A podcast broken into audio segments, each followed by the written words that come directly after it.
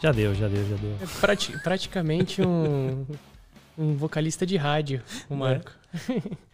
Já aqui no, no, no DJ. É, tá manjando tudo do equipamento. E aí, vamos abrir essa? Vamos. É, meu nome é Benjamin. Meu nome é Marco. É, nós dois somos é, desenvolvedores de software, trabalhamos com uma empresa chamada Passionate People, que também é o patrocinador principal desse podcast que a gente está começando. Ah, acho que naturalmente a gente poderia começar com uma introdução. Talvez você pode ir primeiro, Marco. Ah, well, bem, so- sobre a Passionate People, se calhar vale a pena falar que tipo é uma empresa de consultoria, de software, que a gente trabalha para essa empresa ah, dando apoio, obviamente, de desenvolvimento de software. Um, a gente trabalha com grandes clientes como, eh, principalmente aqui na, na Holanda, né? ING, ah, Grand Vision, que é- são marcas assim mais internacionais. Um, Indiretamente também com outras empresas maiores ainda, né? Porque, por Sim. exemplo, é, através da Falltech, a gente trabalha com P&G, Procter Gamble, entre Sim, outras tem- empresas que são muito grandes. É, tem né? empresas ah, assim, direct connections com, Yeah. com o Passionate People, mas tem com certeza third parties. Alberheim, que a galera deve não conhecer Albert fora Heijn. do, do- da Holanda, né? Mas é como se fosse o Carrefour ou É, ou o continente Walmart, em Portugal, é. isso aí, é tipo as grandes um, Pão de Açúcar lá no. Brasil, né? Um, e, e eu, ah, onde, onde que eu estou a trabalhar? Nesse momento eu estou no Rodeo, ah, onde a gente já trabalhou juntos até, ah, fazendo o desenvolvimento de front-end, React, ah, é mais full stack, portanto também faz back-end, e não sei o que. O, o meu background ah, é bastante variado, desde o back-end, de mobile apps, front-end, é, full stack developer. A tendência do, do- da nossa geração é, É, acabar fazer fazendo um pouco de tudo. É, eu, por minha vez, né? Como já disse, meu nome é Benjamin. ah, trabalho com Passionate People. Meu projeto atual é com uma empresa chamada Valtech, ou Valtech. É, acredito que tenham escritórios da Valtech no Brasil também. Mas é uma agência, né? E o cliente no qual a gente está envolvido no momento é P&G, né? O Procter Gamble. Acho que não dá para falar mais do, do projeto porque não foi é, é, lançado ainda. É, quem sabe a gente entrevistar alguém da empresa e Quem sabe, né? A gente até chama alguém de lá mais. e revela mais sobre isso. Mas é, sobre o Passionate People, ah, é uma empresa de consultoria é, situada aqui na região de Amsterdã. Mas eu acho que Passionate People está provendo desenvolvedores de software para várias regiões da Holanda, não é só na região de Amsterdã. É, qualquer coisa, se alguém estiver pensando se mudar aqui para a Holanda, já, Já é fica uma sabendo que Passionate é. People tem que ser bom. É. Alerta, tem que ser muito bom. Não, mas acho que a galera é, é, tem que tomar até cuidado com os termos que você usa, mas é, tem que ter pelo no peito às vezes, né? Para certas coisas que a gente faz. Ah, é, acho que o papel de um, de um consultor meio que fica depositado já aquela pressão em cima de você quando você chega num projeto novo, que você é a pessoa que está lá para saber as coisas que o time não sabe. É o expert, né? É o expert É. contratado. Então é uma pressão. Você tem que estar bem confiante em relação às suas habilidades técnicas. Né? É, mas, mas eu acho que é bom, né? Tipo, mesmo, mesmo quem não. Quem pensa que não tem essas habilidades. Vamos abrir uma cerveja? Vamos abrir, vamos vamos abrir abrir. uma cerveja, peraí. Quem não tem essas habilidades, vamos fazer o som aí do. Não, mas isso aí vai fazer dica. Vamos ver. Aí. Oh! Ah, Peraí, deixa eu pegar mais um. um, mesmo. nice. São gostosos. Aí, ó. Cheers. Um, ia falar, mesmo, mesmo para quem não tenha essas ah, habilidades ou acha que não tenha, ah, é sempre bom ter esse alvo lá em cima, né? Para quem querer sendo melhor, né? Mas você sabe que eu quando a gente fala ter pelo no peito, é mais ou menos a gente tá querendo dizer ter resiliência, né? Acho que no final do dia ninguém aqui é algum é, popstar developer, eu diria assim. É, Aham. é, que as pessoas são é que ninguém se sente intimidado por nenhum tipo de task que é te dado. Eu acho que esse que é o, o- a parte principal. Não é que você sabe tudo, mas você não tem medo de é, investigar um problema até você resolver, independentemente, né? Sem ninguém precisar muito ficar segurando sua mão, etc. Sim, com é certeza. E eu acho que é isso que, sem, sem querer gastar muito mais tempo com o Passion People, mas eu acho que é isso que a gente tenta sempre, ah, não só procurar na- nas pessoas alguém que quer ir para frente e não tenha medo de ir para frente. Um, é, clientes são grandes, mas mesmo não sendo o nosso uh, MO, né, é sempre um, oferecer o melhor serviço possível. E estamos contratando. É, é. então, alguém quiser quer, quer entrar em contato, esteja aí uh, preparado para trabalhar aqui em Amsterdão ou nos arredores, que a gente ah. não trabalha só aqui, entre em contato. O link vai estar aí embaixo depois, quem é. quiser entrar em contato. Quem não sabe qual é. Um, esse episódio de hoje, na verdade, é interessante dar um pouco de background, mas é uma regravação meio, na verdade. É um, a gente remake. Já, é um remake. A gente já fez esse episódio uma vez e agora a gente está com equipamento novo, sponsors e etc. E a gente achou que seria bacana regravar. Uh, um pouco de background. Tanto o Marco quanto eu, nós dois. Não, o Marco, na verdade, é de Portugal. Eu sou brasileiro, sou de São Paulo. É, Marco é de Lisboa. Não me corrija se eu estiver errado. Isso aí. E nós dois trabalhamos no Brasil antes de virmos para a Holanda. Marco é casado com uma brasileira. É, enfim, gostaria de talvez compartilhar com o pessoal que pensa em sair do Brasil e talvez é, morar na Europa ou nos Estados Unidos. Tanto o Marco quanto eu também temos experiência trabalhando nos Estados Unidos. E a gente achou que seria interessante compartilhar um pouquinho disso com vocês. E talvez é, algumas ideias e algumas te dar motivação, né? caso esse seja um sonho que você está uhum. em pursuit of. Né? É, eu acho que eu acho que é importante. A gente já, como você falou, a gente já, já conversou isso até várias vezes e tentou fazer uma gravação. uh, que saiu bem. É, é saiu só que bem. foi com celular, né? É. tava, tava bom, né? Mas agora tá melhor. Agora tá melhor, né? um, é, e, eu acho que a gente começou essa conversa porque precisamente a gente tem um, um passado assim meio parecido uh, de mudar, no caso eu sou de Portugal, mas de mudar para outro país, tentar novas aventuras, né, novas oportunidades. E, e de repente vai ser útil para alguém saber não só as dificuldades, mas os grandes benefícios que tem de sair do Brasil ou de um país que não não pague você não o que você quer, óbvio, mas o que você merece. Eu acho que esse é realmente uma das dos pontos principais, né? É que a galera pensa assim: "Ah, você vai sair do Brasil para ganhar mais". É que não é só também o quanto você ganha, você sai na verdade em busca de um de um de uma qualidade de vida um pouco vida melhor, melhor, né? Uhum. E a diferença salarial acaba se traduzindo em um poder de compra e depois no final em uma qualidade de vida é, elevada, que é o que a gente tem aqui. Um, mas o Brasil é um bom lugar para se morar, apesar de que é aquele velho problema, né? Grande parte do, das coisas que você quer ter lá, como por exemplo segurança, educação e etc., você acaba tendo que tirar do seu próprio bolso. Uhum. Porque não é algo que o governo te oferece de uma forma. É, Lá no Brasil, você é, fala. É, digo, é exato, de uma forma é, aceitável. Né? Você vai acabar pagando escola particular para seus filhos, você vai pagar é, um plano de saúde privado, ou de repente, às vezes, até o seu emprego te provê isso, mas é algo que tem que ser pago, é, de algum e, lugar e, sai. E, e, nem precisa ser uma emergência, né? De uhum. repente você ah, precisa de óculos, precisa de ir no é. dentista mês a mês por ter um problema qualquer, ou mesmo não tenha, né? Mas todas essas coisas básicas aqui na Holanda é um, é um bom exemplo. Acho que o Canadá também é bem parecido nesse, uhum. nesse aspecto, que uh, o seguro é obrigatório, mas em contrapartida dá para você tipo um monte de benefício Sim. que você não precisa se preocupar Sim. com a sua não, saúde. E, a gente paga, na verdade, mais é, impostos aqui na Holanda do que a gente pagava no Brasil, acredito. Sim. Né? Só que você vê um retorno muito maior desses, é, desse dinheiro que você está entregando para o governo. É, e tem a parte principal também da segurança. Né? No Brasil, para você realmente se sentir seguro, pelo menos da minha experiência pessoal morando lá. Eu que nunca morei num, num condomínio fechado. Uhum. É, digo, durante um tempo, quando eu morei no apartamento, sim, estava num condomínio, mas grande parte da minha vida foi morando em casa, num, num bairro que não é tão privilegiado assim, então segurança sempre foi um problema que eu tinha atrás da minha cabeça. É realmente um paradigma diferente. É, quando você chega num lugar onde você não está com medo de pegar um ônibus na rua ou de andar até tarde, etc. É, para mim, para mim também foi o motivo principal de sair do Brasil também foi, também foi esse. Um, apesar de que quando eu estava lá e fui, foi três anos atrás, eu estava morando em em Santa Catarina, Balneário Camboriú.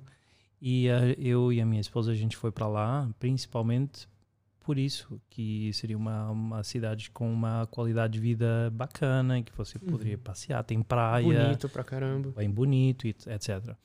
Ahm, mas a partir do momento que a gente ah, ficou sabendo, né, que ia ter um, que ia ter uma filha, a primeira coisa que a gente pensou, tipo, a gente, pô, a gente tem uma vida bacana aqui, é, é gostoso andar aqui, mas a gente não tá indo na escola, né?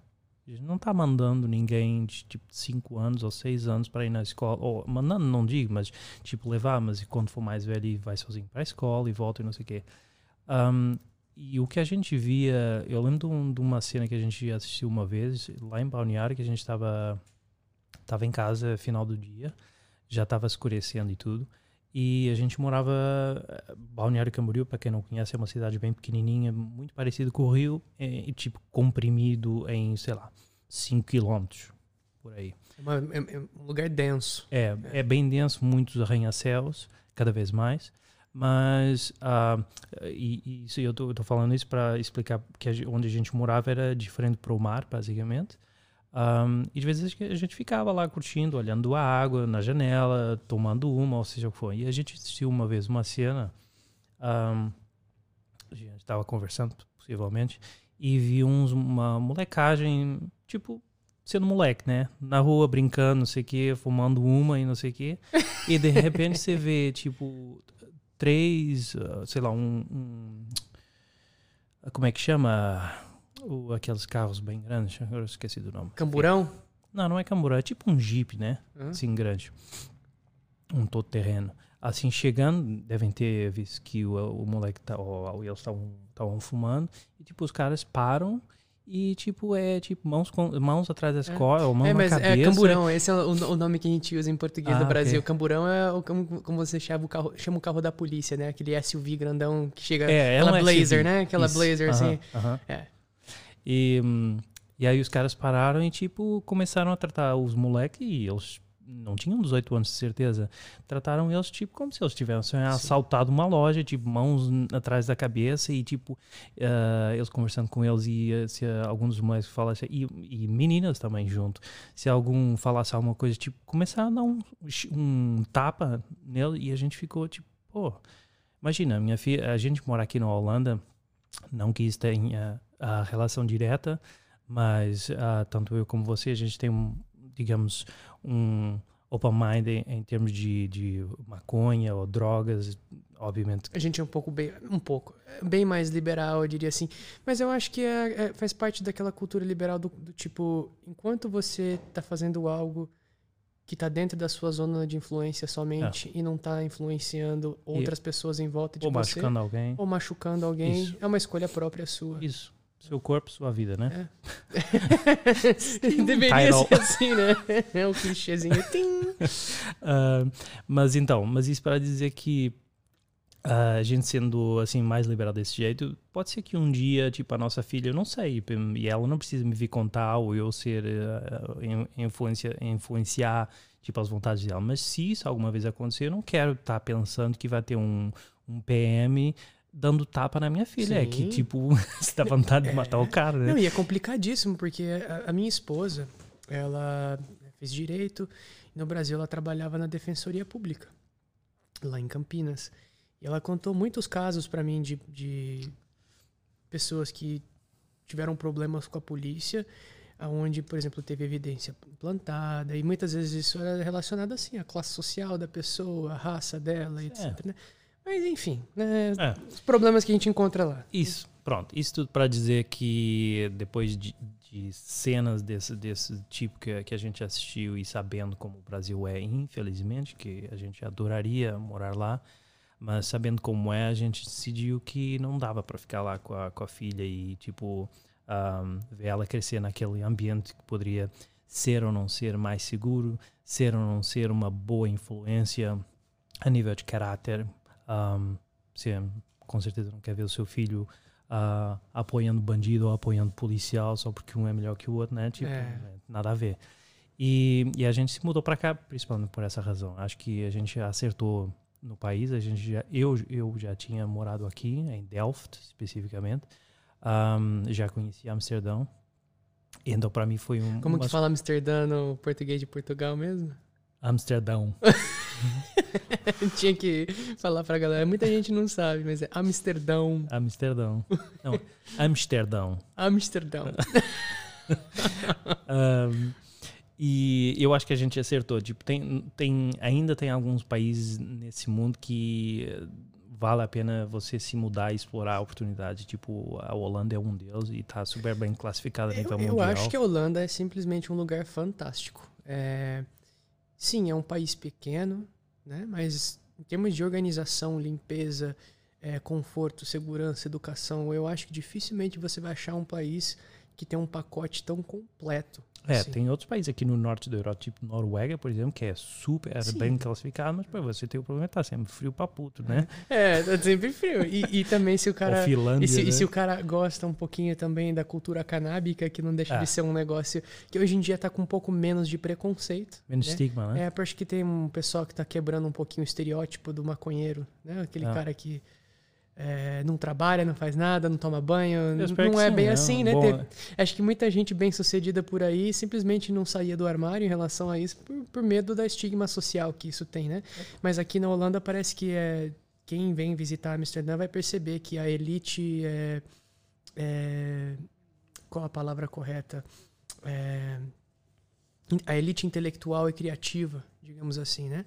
Domina a cultura canábica aqui. Então, Sempre foi. Sempre foi, né? Mas domina a cultura canábica de Agora forma é que. mais aberto. né? É, mas você vai ver, por exemplo, pessoas extremamente inteligentes e criativas que trabalham não só com música, né? Porque antigamente era só essa Sim, parte sim, sim. artística que Uhum. era né, relacionada à cultura canábica, mas é, engenheiros, né? É, arquitetos e médicos, enfim, né? Pessoas bem-sucedidas. Sim, ca- cada um, tipo, se dá pra você, é com você o que você quer fazer. Uhum. É meio, meio por aí, né? Ahm, e é isso. Tipo, a É. gente veio pra cá, ahm, a gente tá bem feliz aqui. Ainda não sabe se futuramente poderá mudar para um outro lugar, mas o motivo seria unicamente ahm, a falta de, de sol, basicamente. Aqui, Sim. eh, tem um verão bom aqui, tem um verão muito bom, na verdade, mas é muito curto e o resto do ano é bem chuvoso, bem É, nublado. Sabe que isso depende muito também da satisfação que você está tendo.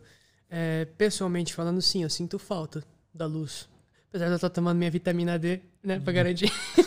Mas é, se você está envolvido, tá se- perdão, está se mantendo é, ocupado é, e as coisas que você está fazendo te trazem satisfação, você podia estar fazendo elas até debaixo da terra, sabe? Não, com É. certeza. Mas, mas assim, é, não mais com plan, planos para o futuro, mas vamos pensar o que será que são os pré-requisitos ou coisas que você realmente tem que ter, saber, ou, é, enfim, para você estar, digamos, qualificado ou pronto para você começar a pensar em sair do Brasil, que seja para ir para os Estados Unidos, Canadá ou algum país da Europa. O que, que você acha, Marco? Os pré-requisitos? É, o que, que você acha que a pessoa tem que ter, fazer, saber, enfim, para ela conseguir atingir essa meta, se ela tiver essa meta? Eu acho que o primeiro passo será sempre o inglês. Absolutamente. É tipo top of the list. Ah, acho que sem isso vai, vai ficar tão limitado nas opções que pode, porque basicamente é a língua portuguesa, né? Ah, apesar que tem muitos países por aí que, que, que a língua mãe é o português, mas não, infelizmente não são países que você procura para ir fazer uma vida e criar uma vida e uma família e tudo mais o que você quiser Por, fazer, né? é, por exemplo, não querendo citar é, países, mas África do Sul é um país que, onde fala-se inglês, mas dificilmente eu acho que alguém procuraria um emprego lá. Apesar de que eu conheço algumas pessoas que migraram também para lá e acharam ótimos empregos, só que o salário já não é tão bom. É, uhum, isso.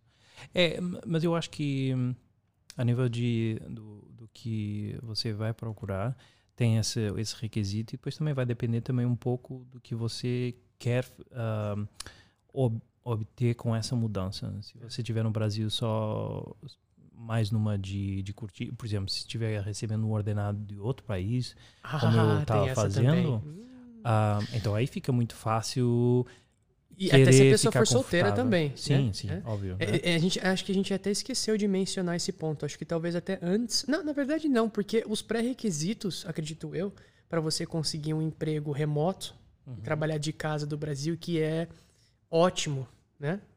Diga-se de passagem, acho que os pré-requisitos são os mesmos. O seu inglês tem que ser muito bom. Ah, não, não, isso né? definitivamente. Né? Até porque as pessoas Nunca vão te conhecer pela sua isso. voz no computador, né? As, todas uhum. as reuniões que você vai estar fazendo vão ser pela internet. Então, mas sobre o inglês também, é, acho que a galera tem que realmente levar o inglês a sério. E não pode. Eu, na minha opinião, não acho que o inglês deve ser só um negócio assim, ah, eu consigo me comunicar, eu consigo ser entendido, consigo que as pessoas não me entendam. Não. não. Porque, também sem citar nomes, Marco vai saber de quem eu tô falando. Conhecemos uma pessoa extremamente talentosa, um cara assim que se você lê o que ele escreve, você fica deslumbrado com o conhecimento técnico dele, só que às vezes a imagem que ele passa quando ele está sendo entrevistado ou conversando com alguém é o contrário, é como se ele não soubesse nada porque as pessoas não conseguem entender ele direito por causa do sotaque que é bem pesado. Né? O Marco sabe de quem eu estou falando agora. Mas o cara é um gênio, sabe de tudo, de infraestrutura e cloud. É, e, e, de repente a imagem que passa eh, não é não é tipo o pensamento do outro lado não é nem é tanto ah o cara não, não sabe falar inglês então Uh, não sei se vai dar certo, a comunicação não, não, não, não, vai, não vai direito, né? Claro que é, é bem importante essa parte, mas o facto de você não se conseguir comunicar em inglês, a primeira, a primeira mensagem que você está passando é que você não, não consegue se comunicar é. direito. A segunda possível conclusão do outro lado é que uh, o cara fica, como, como você não se consegue expressar, ele fica pensando, mas será que ele sabe mesmo desse assunto? É, mas, mas né? você sabe que isso impacta, assim, na sua percepção é, do conteúdo. Eu tava, tô lendo, na verdade, um livro. Que, ai, putz, como que é o nome dele? Mas o tema geral é como o seu subconsciente te afeta, tá bom? Uhum. De uma forma que você nem imagina, né? Que muitas das suas escolhas são involuntárias e você acha que está fazendo elas voluntariamente. É, um dos estudos que tem lá mostra que se, por exemplo, você está lendo um texto aonde a, o tipo de fonte que você usou, o tipo de letra que você usou para escrever o texto, torna a leitura um pouco mais difícil, as pessoas ficam biased e elas vão dizer, na verdade, que elas vão atacar o conteúdo do texto, porque elas tiveram dificuldade de ler o texto. Claro. Então é a mesma coisa. Às vezes você sabe de tudo que você está falando, mas porque existe uma barreira linguística né, e a pessoa não está conseguindo te entender direito, ao invés dela julgar somente a sua habilidade de comunicação, ela vai começar a julgar o conteúdo daquilo que você está passando para ela. Claro, no final do dia, você se passa como uma pessoa que não sabe de nada, mas você é, na verdade, um gênio. Que às vezes a pessoa não precisaria nem conversar com você. Coloca você num canto ali com o computador e você vai fazer tudo que ela precisa. Né? É, e, e, e, depois tem as outras, as outras nuances, né? De que é as primeiras a primeira impressão que essa pessoa vai tirar de você Pronto, enfim, acho que. Acho que o povo pegou é. o ponto de que o inglês é importante. é, né? mu muito importante, seja para ficar no Brasil ou não. Acho que é, acho que é regra máxima você aprender inglês. Uh, não digo para escrever literatura, mas a, a nível profissional você ser quase um, ah, bilíngue. Né? Eu diria que é um, uma meta importante para a pessoa, se ela buscar ter o, o, o, o leque técnico de conseguir escrever literatura. Porque várias vezes você vai se achar escrevendo documentação. Uhum. E isso também é algo importante. Se você, as pessoas lerem algo que você escreveu e elas. É... Enfim, eu, eu é já uma, fui contratado história, antes né? por causa disso. Pela habilidade Não, de comunicação sozinha. Verdade, verdade. Porque quando você se comunica, você, na, segundo as grandes técnicas de, de vendas e tudo mais, você tem que uh, transmitir uma emoção, não é? E quase que contar uma história para vender a sua ideia. Então, Exato. sim, é. com certeza. E, e, hoje em dia tem até ferramentas que vão te ajudar com isso. Eu esqueci o nome também dessa ferramenta. Eu tenho isso instalado no meu browser. Da vez que eu estou digitando, ele vai falando do lado ali quais, o que, que eu errei, é, ah, de sim. uma forma geral, qual que é, é a, a, a o sentimento que o meu texto está passando. Por exemplo, às vezes você pode estar escrevendo algo e, tá, e pode estar parecendo extremamente inseguro de acordo com as palavras que você está usando. Ou extremamente é, rude, né? Exato. Então é importante você saber, porque você pode falar qualquer mensagem. É, meu pai que dizia isso, que não existe mensagem que não pode ser dada. Né? É, é, o modo como você passa a mensagem que importa mais. Uhum. Enfim, é. comunicação com inglês. Importante. É, né? Muito importante. Um, uma segunda, deixa eu ver se eu consigo pensar assim, uma assim bem importante. Um, Acho que um pé de meia é importante. A galera às vezes não imagina o quanto de despesa que eles vão ter quando se muda para um outro país. Um, sim, mas, uh, por exemplo, eu quando, quando vim do Brasil para cá, uh, para aqui para Amsterdã, o meu objetivo uh, imediato quando eu me mudasse era não ter despesa nenhuma. Uhum. E então é, é, óbvio que isso levou um, ao meu encontro de um, de um cliente ou de um, de um empregador demorou um pouquinho mais, é óbvio, né? Porque nem todas as empresas estão uh, disponíveis disponíveis para você, tipo, uh, chegar lá e eles pagam tudo, né? Mas mas para mim foi, foi um grande objetivo, principalmente porque na altura eu vinha para cá e tinha apartamento para alugar e a grana não era muito, então foi meio que um conjunto de coisas e então para mim com esse objetivo, apesar de ter demorado um, um, pouco mais, eu acho que valeu a pena porque assim deu para um, eu saí do Brasil com uma garantia que ia ter uh, onde basicamente dormir uhum. durante o primeiro mês, pelo menos, que é, que é a única parte importante, é o primeiro mês, porque a partir do primeiro mês você está recebendo, então aí começa, uhum. a bola começa rolando, né?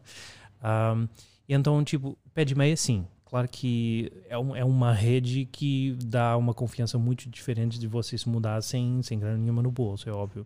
Mas se não tiver muito, também não é um problema por aí além, porque aqui na Holanda e possivelmente em outros países, felizmente tem muitas empresas que uh, ah, um, aceitam os recursos que estão adquirindo como uma coisa muito valiosa para o seu negócio e por isso investem Sim. bastante na pessoa. E, inclusive, né, isso que você está falando é verdade, porque quando eu mudei para cá, a empresa me ajudou também. Eles pagaram pelo primeiro mês é, onde eu fiquei no lugar temporário, que foi num hotel.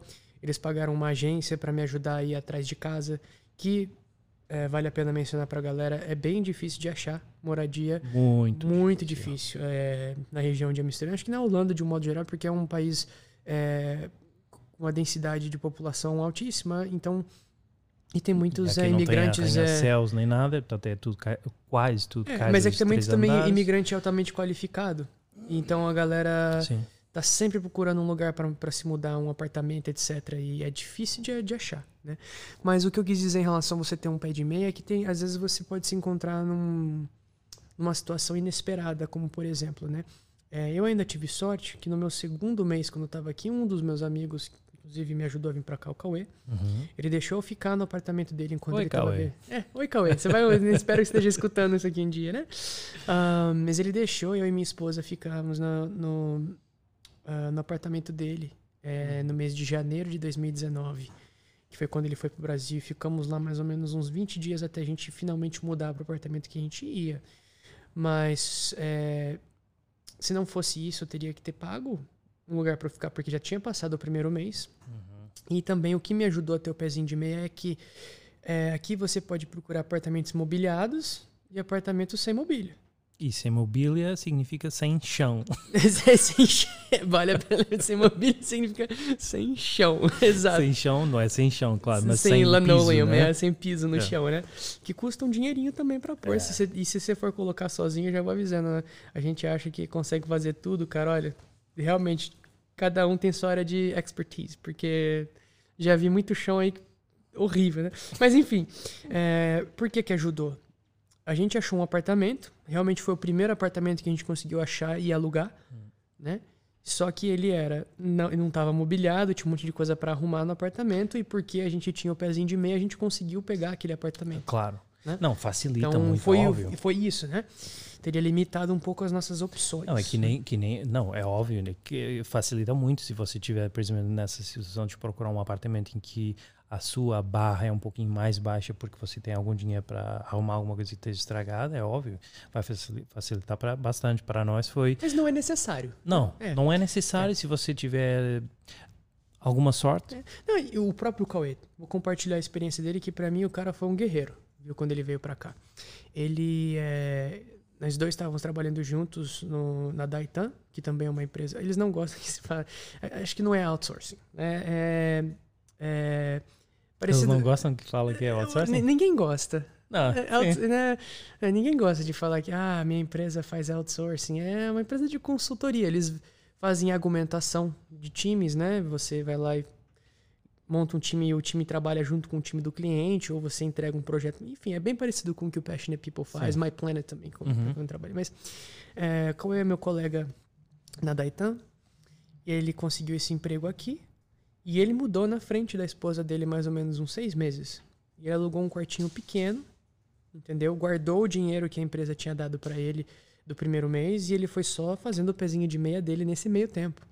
Porque como ele alugou um quartinho pequeno, ele tava pagando o quê? Metade? Um terço, sei lá, do que seria um, um, um aluguel Hustling. né? Hustling? É, mas, É. mas então ele, ele montou esse pezinho de meia aqui né, durante esses seis meses que ele veio na Uhum. frente, depois ele trouxe a esposa dele. Eu já não tive os seis meses. É. Minha esposa tava morrendo de ansiedade para vir para cá. Eu tive aqui dois, duas semanas e meia aqui antes dela, né? Então eu tive que preparar esse pezinho de meia É, pra mim, pra você ver, e pra todo mundo também pra mim foi, eu, eu me mudei junto com a minha esposa e com a filha.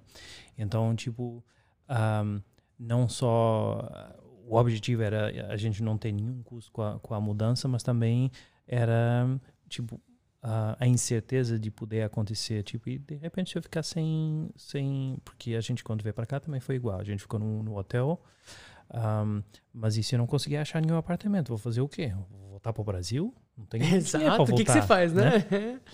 É isso que a galera também não imagina. Às vezes eles acham, ah, pronto, cheguei aqui. Mi- Mission accomplished, né? Missão cumprida. Só que às vezes você se encontra num- numa situação onde você não consegue voltar. Porque a pessoa acha que assim, ah, se eu quisesse pro Brasil. Mas pensa bem, você tem que comprar passagem. Uhum. Você tem que juntar suas coisas, você tem que planejar. É difícil. Se, Se você, você não tiver- tem isso lá, É. Se você tiver alguém conhecido no país de destino que possa, tipo, ir vendo tipo, um apartamento, por exemplo, você chegar e, sei lá, conseguir se mudar logo, aí fica, tipo, super fácil. Mas agora, se você vai sozinho, ainda tem que procurar e depois garantir, né, aquele apartamento. Porque o emprego em si é- rola logo desde o primeiro dia, por né? isso que é tão bacana se você for contratado por uma empresa como, por exemplo, Passionate People. Que olha a história do Puya, por exemplo. Uhum. Puya é um colega de trabalho nosso, ele é do Irã. E um gênio escondido praticamente, né? Porque ele estava trabalhando com o desenvolvimento do Vue e do Nuxt. é, e ele fazendo uma contribuição, uma contribuição enorme para os É, vale a projetos. pena falar que ele é um dos core uh, contributors Ele é, ou é core contri- né? contributor, é, ele, ele fazendo uma, uma contribuição fortíssima para Vue.js e para Nuxt. E a Passionate People meio que, assim, descobriu o cara. Não é que descobriu, assim, ele era conhecido na internet, mas ninguém sabia de onde ele era, o que ele fazia, para quem ele trabalhava. Uhum. E Passionate People trouxe ele do Irã para cá. Né? Cuidou da imigração dele, ajudou ele a achar um lugar para ele morar e etc. E hoje ele está trabalhando, ac- acredito que com Booking, Booking.com é o, não sei. não, é esse mesmo, acho que é o projeto dele. É, o cliente com quem ele está trabalhando no Booking, né? Mas se você achar uma empresa como a Passionate People, e eu achei a Zuber, achei. Cauê me deu como referência lá, né? Uhum. A empresa vai te ajudar. Sim, sim. Aqui, felizmente, a É. gente tem do, dos non-developers, né? Da empresa que a gente é, é super. um, um, a- acho que a gente pode dizer que é bem amigo uns dos outros e se tiver algum, algum pau. Mas, Marco, eu tenho uma dúvida, pergunta para você. Uhum. Porque eh, nós dois moramos nos Estados Unidos também, trabalhamos lá antes de vir para cá. Nós dois temos experiências parecidas e diferentes, né? Sim. Porque a gente já conversou sobre ela. Qual seria a diferença principal, na sua opinião, entre trabalhar nos Estados Unidos e trabalhar na Holanda? Ahn, tem, tem várias diferenças. Ahm, eu acho que se você, por exemplo, se tiver atrás de um emprego ahm, e de uma vida tranquila, direi, acho que a Holanda é um- uma escolha mais acertada que os Estados Unidos. Se você tiver ideia ou, ou já tiver alguma coisa até montada a nível de startup na área de tecnologia, óbvio que a gente já agora a gente está sempre só falando de tecnologia basicamente, que é a nossa área.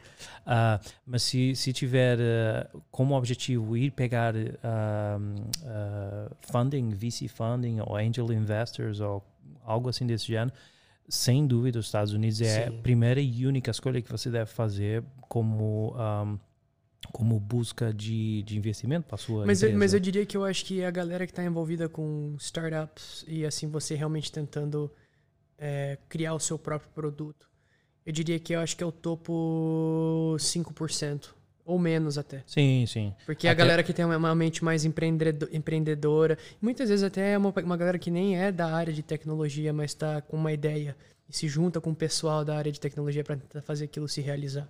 E de repente essa ideia até pode surgir enquanto você estiver morando na Exato, Holanda, né? é, Não, claro que não, não precisa Também ser lá. existem ah, é, angel funds, mas acho que o, o Vale do Silício para esse tipo de coisa não tem muita comparação. Não acho, tem comparação nenhuma. acho que o único outro lugar que seria talvez parecido, acho que na, na China tá começando a ficar assim. Em Shenzhen. É. Mas é mais na, no É. hardware, né? Só que lá a galera não, não entende, acho que não, não tá ainda na, na mente da galera ah, o nível de competição que tem entre as empresas lá. É um negócio que é.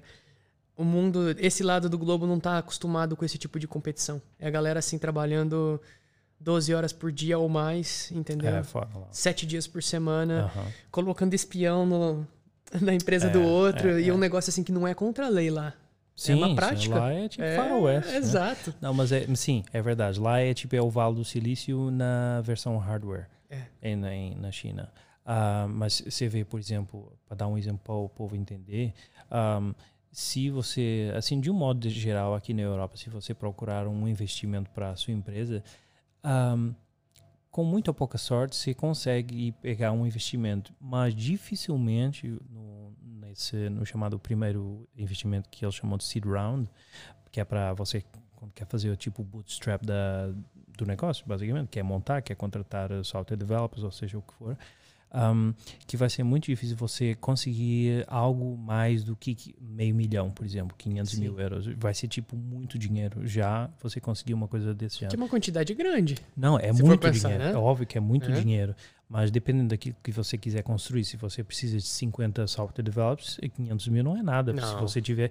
E pensando que esse dinheiro tem que durar tipo 18 meses, Mas, né? poxa, imagina também um, um, um enterprise que está tentando começar com 50 desenvolvedores. Tem que ser um negócio enorme muito também, dinheiro, né? É. E depois se envolver hardware pior É. ainda, e eu falo isso Que é da experiência própria, né? Porque você tinha, vocês estavam tentando desenvolver hardware também, né? Mas ah, isso para dizer que, no, que nos Estados Unidos, se você estiver procurando dinheiro lá, assim, porque é meio que cowboy lá, por assim dizer, que o povo lá não tem. A mentalidade lá de arriscar é muito.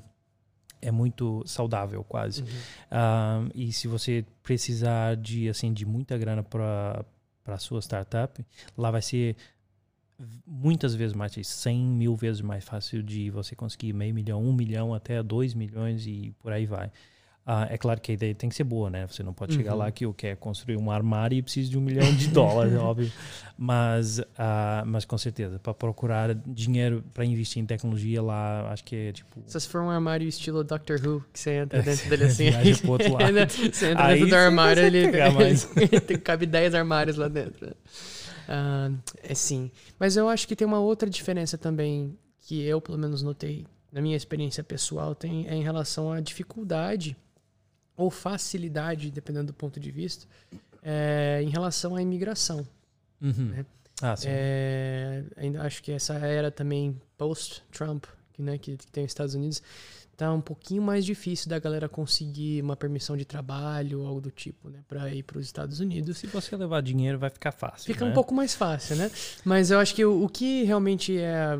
Acho que o, o, o que coloca a pessoa mesmo naquele roadmap para conseguir ficar lá, que ajuda muito, é se você estudou lá. Se você, por exemplo, está se formando na faculdade agora, porque é bem mais fácil para você tá- já estar com o pé na porta e conseguir um emprego Uhum. e dali para frente renovar a sua permissão de residência e dali alguns anos green card e por aí vai. Mas a diferença principal que eu acho, pelo menos na minha opinião, né, é o o quão é, coupled você tá com o seu sponsor, com Uhum. o seu employer, né, com o seu empregador nos Estados Unidos e aqui. Sim, o seu empregador aqui é o seu sponsor, mas você vive uma vida relativamente normal. É que a experiência do Marco é um pouquinho diferente, né? porque ele era basicamente um, basicamente um investidor lá nos Estados Unidos, se for pensar. Você estava começando um negócio. É um pouco diferente da experiência de alguém que está indo lá co- como um empregado É, para começar para uma começar vida. uma né? vida trabalhando Sim, com como um certeza. desenvolvedor, ganhando um salário. E nos Estados Unidos você é muito mais é, ligado ao seu employer.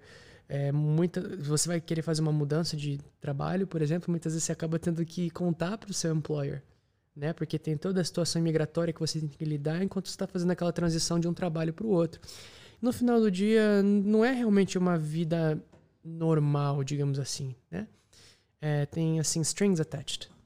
É, na Holanda, a partir do momento que você recebeu a sua permissão de residência, tudo bem, você tem o seu sponsor, mas para você mudar de emprego, se você quiser ir procurar um emprego em outro lugar, por exemplo, é muito fácil. Uhum. Entendeu? Você, você tem uma vida relativamente normal, você tem os mesmos direitos que quase todo mundo teria. E... É, se calhar vale a pena até falar da, desse, desse negócio do, do sponsorship, porque aqui, eu no, nos Estados Unidos nem sei como é que funciona, mas aqui na Holanda, se você, a partir do momento em que você ou chega ou ganha um emprego em que a empresa tem fica sendo o seu sponsor para você poder trabalhar e tudo mais, no momento em que você troca de empregador, desde que esse outro empregador esteja registrado lá no, no, no estado como um, um, patrocinador, né, basicamente, é, é, aquilo é uma é uma transição interna, é uma é. tipo sponsor tra transfer e não, and e get só. this, get this. Olha só para você ver algo que eu não sabia e que um amigo meu, Matia, que é um, ele é italiano, na verdade, né? Trabalhou, ele, ele foi quem me entrevistou quando eu estava para entrar na Zuver, um dos das pessoas que me entrevistou. Ele não trabalha na Zuver mais. Hoje em dia ele trabalha como é, contractor para uma empresa britânica, se não me engano. Uhum. Mas ele me disse que você pode ser o seu próprio sponsor. Hum. Se você, por exemplo, recebe uma, uma oferta de emprego, digamos, de uma, uma empresa inglesa ou de uma empresa americana ou canadense, etc. Ah, entendi. E você está trabalhando para eles como um contractor. Você vai abrir a sua própria empresa aqui na Holanda, Uhum. entendeu? E você registra a sua empresa como uma empresa que pode ser sponsor Claro, e você receita, se né? contrata. É claro, e é uma receita alta. Sim. É mais do que muito food trucks que tem pela rua, pela rua aí. Você está gerando mais é, revenue do que eles. Não, faz sentido. E você é o seu próprio sponsor. Isso daí, para mim, assim, foi uau.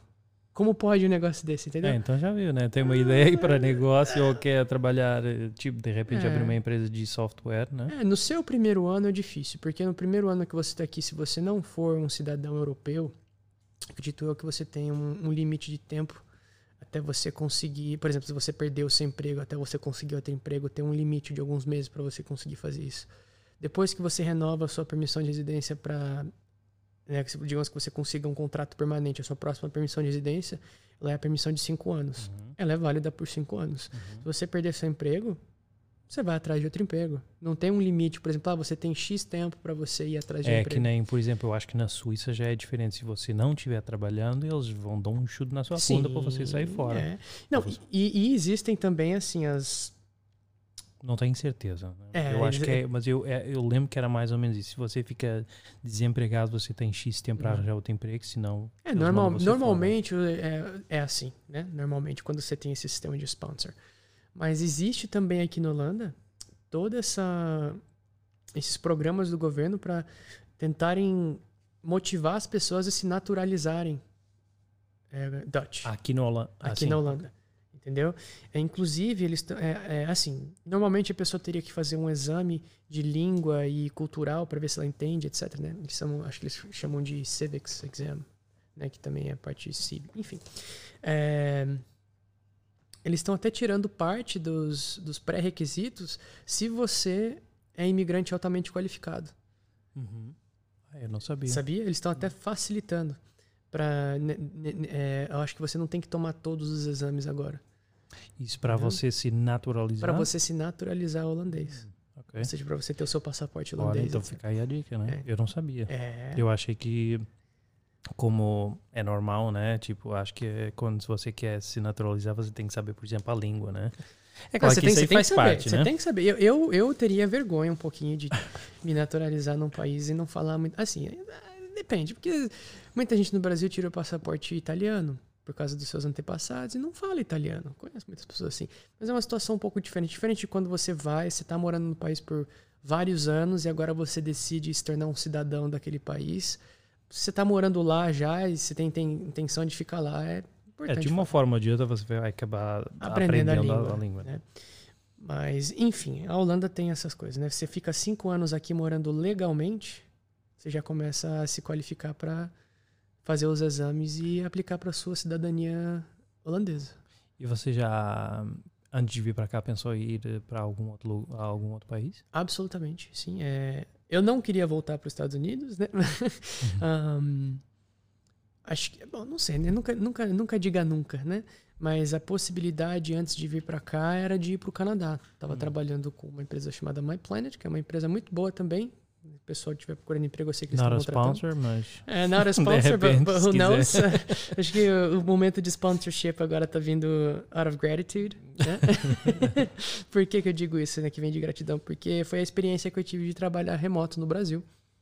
É, era um salário diferenciado, porque você recebia em dólar canadense. Ainda não era, assim, um comparável com o que você ganharia no Canadá, porque eles têm uma uma fórmula que eles é, tipo usam. zones ou assim. Né? É, eles usam uma fórmula para calcular o que seria mais ou menos o seu salário, que acaba sendo bem acima da curva do que é no Brasil, mas ainda assim abaixo do que seria se você estivesse trabalhando lá e lá. só convertendo. É, os né? custos são diferentes, é, então dá para entender. É parecido com o que o Elastic faz, eu acho. Uhum. Acredito que o Elastic faz um cálculo parecido assim. E, e tava, a gente estava pensando em mudar para o Canadá. A minha empresa é em Toronto. Amigo nosso, Scazer, já havia se mudado para Toronto, que inclusive foi o amigo que me deu como referência para entrar na empresa. E por que, que a gente acabou vindo para a Holanda ao invés do Canadá? Eu acho que os holandeses foram mais rápidos. Eles Uma demonstraram coisa, é, mais interesse, mais assim iniciativa em a, a gente já a gente. conversou disso, mas eu acho que realmente eh, agora falando no, no, no holandês ser mais rápido em, em contratação. Eu da outra vez que eu da última vez que eu morei aqui em Delft, um, eu trabalhava para uma startup um, agora esqueço do, do nome lá do lugar, mas aquilo é tipo um uh, startup hub, onde uh, basicamente estudantes da universidade que têm uma ideia durante os seus estudos, uh, têm uma ideia, provavelmente recebem um patrocínio do governo e tipo enfiam o, o povo lá naquele, naquele complexo, que são, é um complexo de escritório e espaço.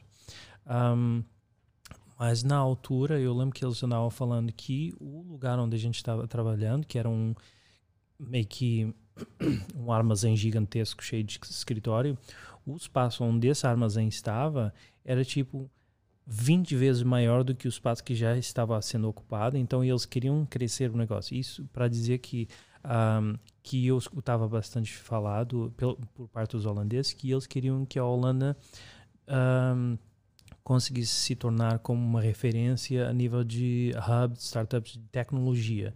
Já a gente já sabe que, por exemplo, na, na Alemanha, em Berlim, existe muito isso na, na tecnologia. É uma, uma Mas a Amsterdã maior, né? é reconhecido por isso. Sim, inclusive mais, agora né? por causa até por causa do Brexit, né? É, muitas empresas estão saindo da Inglaterra e vindo para cá. que aconteceu no outro dia em Schiphol. Ah, que o, o cara nunca sentiu, ele teve que pegar a fila, né? Eu ouvi dizer disso também. É um, um cara que postou no Twitter. Nossa, essa foi engraçado.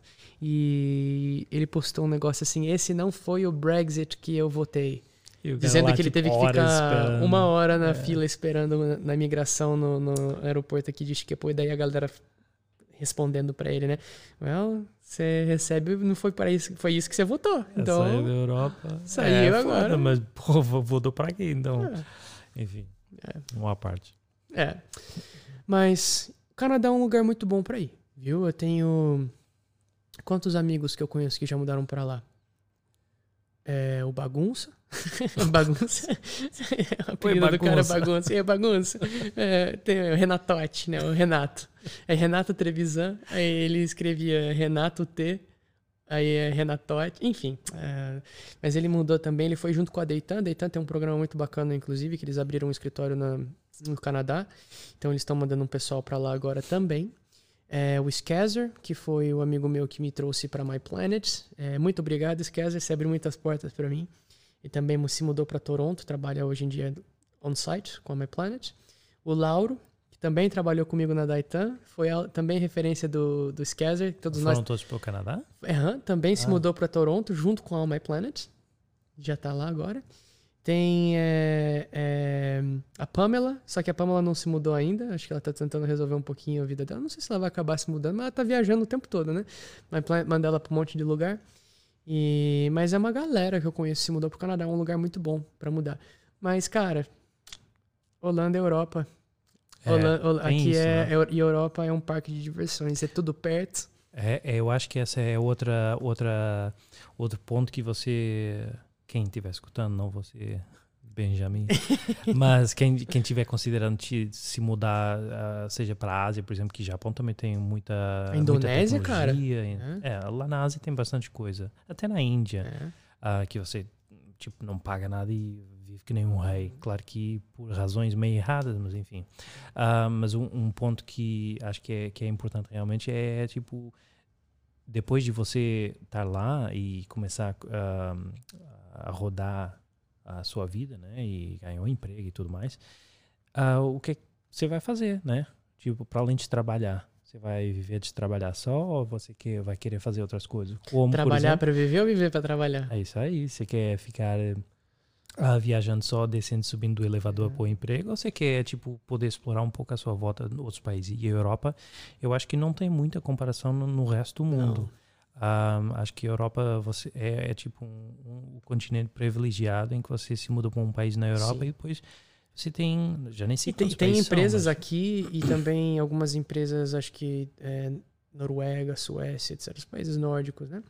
Onde eles estão tentando já colocar o four day week, Uhum. onde a pessoa trabalha só quatro dias por semana e acho que quatro horas por dia, um negócio assim. Ou seis, Ou talvez. seis horas É, por sim, dia. Eu sei que assim. é, é- Acho que cada empresa também acaba fazendo a sua própria versão desse, ah, desse approach, né? Mas é interessante, cara. É um paradigm shift. né?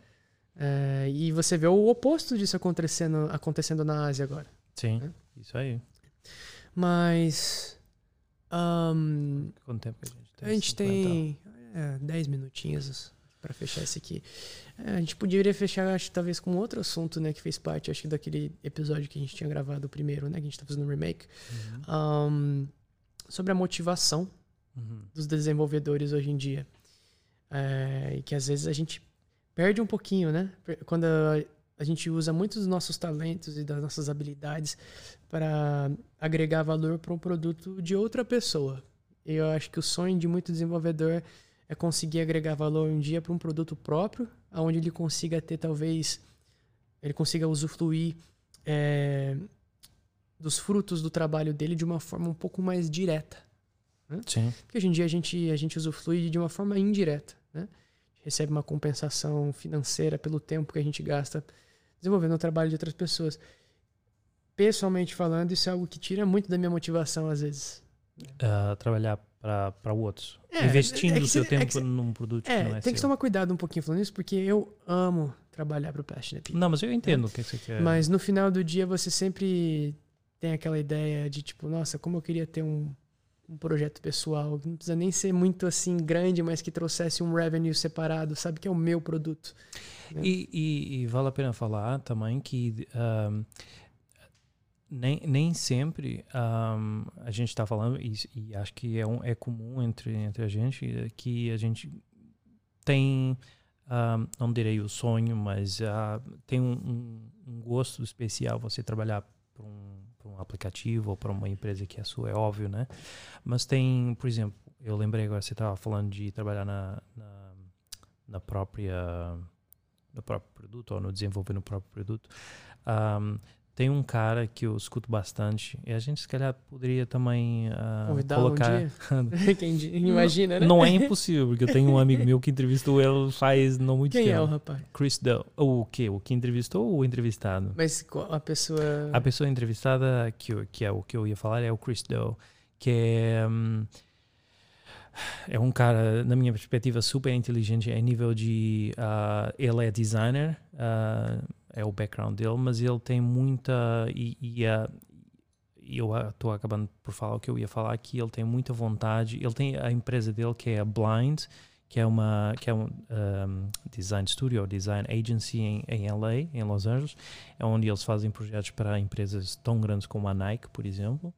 Um, e ele tem muito gosto em produzir ah, trabalhos e não só tipo design gráfico, mas um, ah, como que chama? Ah, motion graphics, tipo, Tipo animações, eh, ou, ou, ou um anúncio da Nike, seja o que for, né?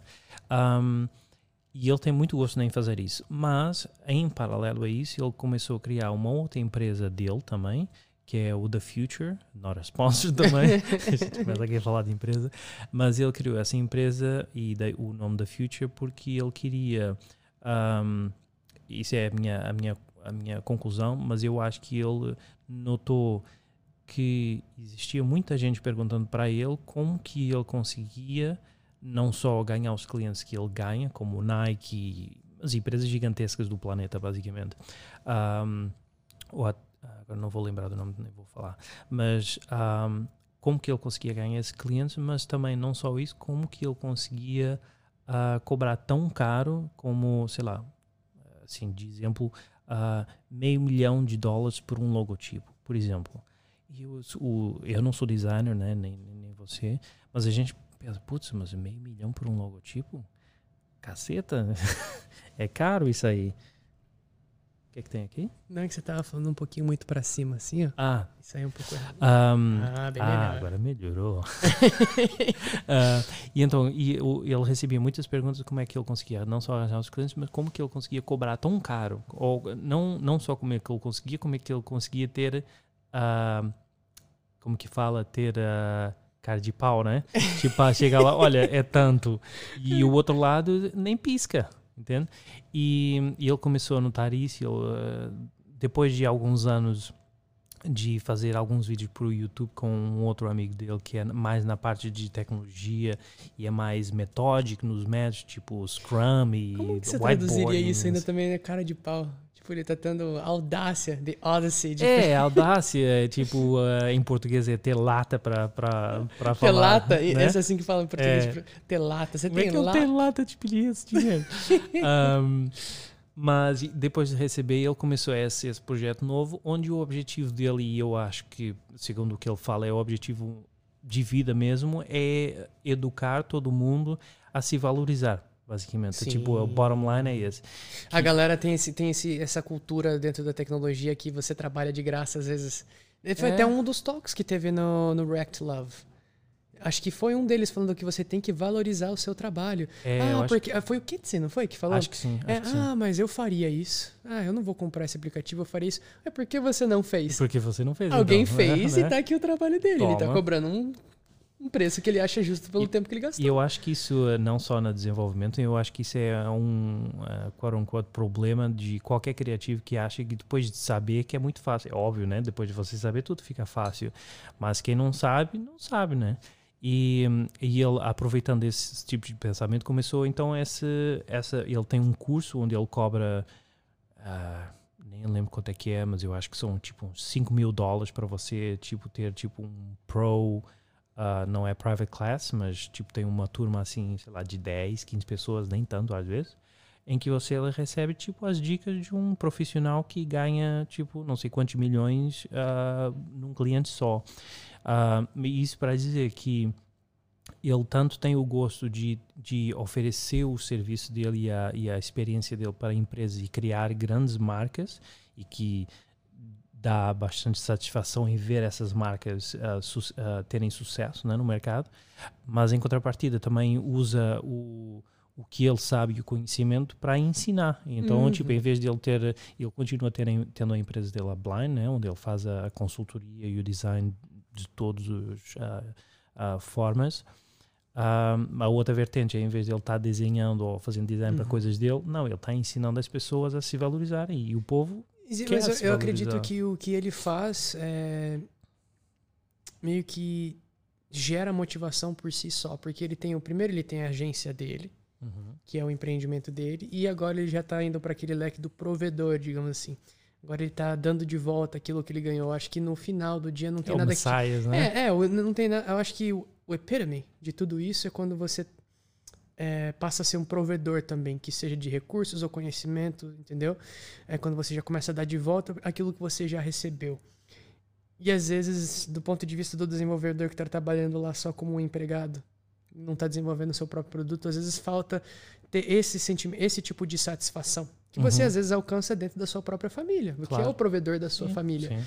Mas fica aquele vácuo depois no, na, na parte profissional, onde, por exemplo, eu queria também estar tá gerando empregos. Eu queria também estar tá, é, gerando sonhos. Sim. Vendendo software, né? Ao invés de vamos, vamos, vamos fazer uma comparação, né? É, o desenvolvedor de software hoje em dia, ele é como se fosse o pedreiro que está colocando os é, tijolos ali, construindo as paredes de um software, Uhum. né? O manager seria, por exemplo, o mestre de obras. O arquiteto, É, o De, de arquiteto. sistemas é Uhum. o arquiteto mesmo, que está meio que vendo como as coisas vão ser feitas. Agora, o dono do empreendimento, o cara que vai vender os apartamentos depois que o prédio está construindo, E que empregou todo mundo. que né? empregou todo mundo, é bacana. É. Acho que claro é, que o retorno dele também vai ser muito É. grande, né? é bacana. Eu, eu imagino, na verdade, que seria assim a etapa final, assim, o, o nível final de ascendancy que você conseguiria ter numa carreira, numa carreira de tecnologia. Olha, por exemplo, E, Com- e- e, desculpa, e- Uhum. e, e na- nada contra com quem eh, gosta de ser software developer e queira é, ficar com sim, porque tem todo o seu mérito, né? Porque Sim. tanto que se não existia É, nenhum, não mas, tinha mas, é, como mas desenvolver. é por isso que eu gosto de usar o exemplo do Elon Musk. Porque a gente, quando pensa num CEO, muitas vezes vem, por exemplo, um Mark Zuckerberg. Eu duvido muito que. ah, talvez eu esteja falando besteira, mas eu não acho que o Mark Zuckerberg está escrevendo software hoje em dia é, para o acho- Facebook. Acho pouco provável. Eu acho que também. ele pode até ter alguma coisa pessoal dele. Agora, de fato, isso é um fato. A gente sabe que o Elon Musk, ele é um engenheiro e um designer. E Sim, que ele está é bastante envolvido ele tá envolvido processo. Sim. diretamente com o processo de desenvolvimento Uhum. de todos os produtos que ele faz. E teve um podcast que ele participou com. Ah, esqueci o primeiro nome do cara, acho que o last name dele é Friedman. Ele que trabalha com inteligência artificial no MIT. Ah, aquilo que a gente falou outro dia. Exato. E esse mesmo rapaz foi entrevistado por Joe Rogan, no podcast Sim. do Joe Rogan, e ele falou que uma das coisas que o que mais impressiona é que o Elon Musk não é o seu é, não é um CEO comum, que ele é um desenvolvedor, ele é um engenheiro, ele é um arquiteto, ele está trabalhando direto. É o Lex Friedman. Lex Friedman, perdão, devo ter murdered o nome do cara, né? Mas acertei o last É, name, né? é isso. Friedman, né? Se, pro, Friedman. se pesquisar no YouTube. A gente deixa os links, mas se É. pesquisar no YouTube. Inclusive, fica a dica, viu? Podcast muito bacana sobre inteligência artificial, mas é em inglês, né? Então, use isso para se preparar para sair do Brasil. para aprender o seu inglês. Ah, ou se você simplesmente quer trabalhar remoto do Brasil, né? É, Mas eu acho que a gente tá batendo o nosso tempo agora, né? é Ah, deu uma aí uma hora. É, mas eu acho que tá É. bom, né? é. A gente, a gente ficou assim mais focado na, na, na conversa de, de mudar de país e trabalhar aqui na Holanda, que possivelmente vai, vai ser um tema que vai, É. vai surgindo porque faz É. parte da nossa experiência e eu acho que quem, quem ah, vocês nos escutando e é claro que a gente aceita comentários se, gente, se o povo não, não quiser escutar a gente falando disso, mas eu acho que vai ser tipo um tema que a gente recorrente que a gente vai ficar falando. ah, porque tem gente E, que e não sabe o também, que é saber, né? eventualmente, a gente vai começar a introduzir outros assuntos mais direcionados à tecnologia, Sim. trazer um pessoal aqui como guests também, né? Convidados para compartilhar o conhecimento e a experiência deles. Que podem ou não falar inglês. Exato. Ou português, no caso, né? É, mas se a gente pegar uma pessoa que fale inglês, como a gente está fazendo vídeo também, não sabemos ainda como isso vai ser Uhum. liberado, podemos colocar Subtitles. subtitles, Aham. né? É, legendas. Mas é isso aí. Prazer enorme poder compartilhar o. Eu acho que ficou bom, né? Eu acho que nu- numa próxima a gente continua e, sei lá, a gente fala aí de um JavaScript. Falar de código de verdade, né? É, enfim. sei lá. Mas é, antes da gente parar, Uhum. uh, Yos, Yes? Yes. Can you take a picture of us? Thank you so much. We'll pretend that we are like still uh, hard recording this, working hard.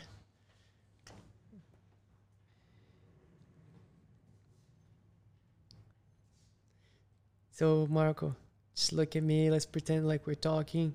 A very Oh, intense for the- subject. Pro, pro thumbnail. Yeah. So about Yeah. the seriousness of this podcast business that we're doing now.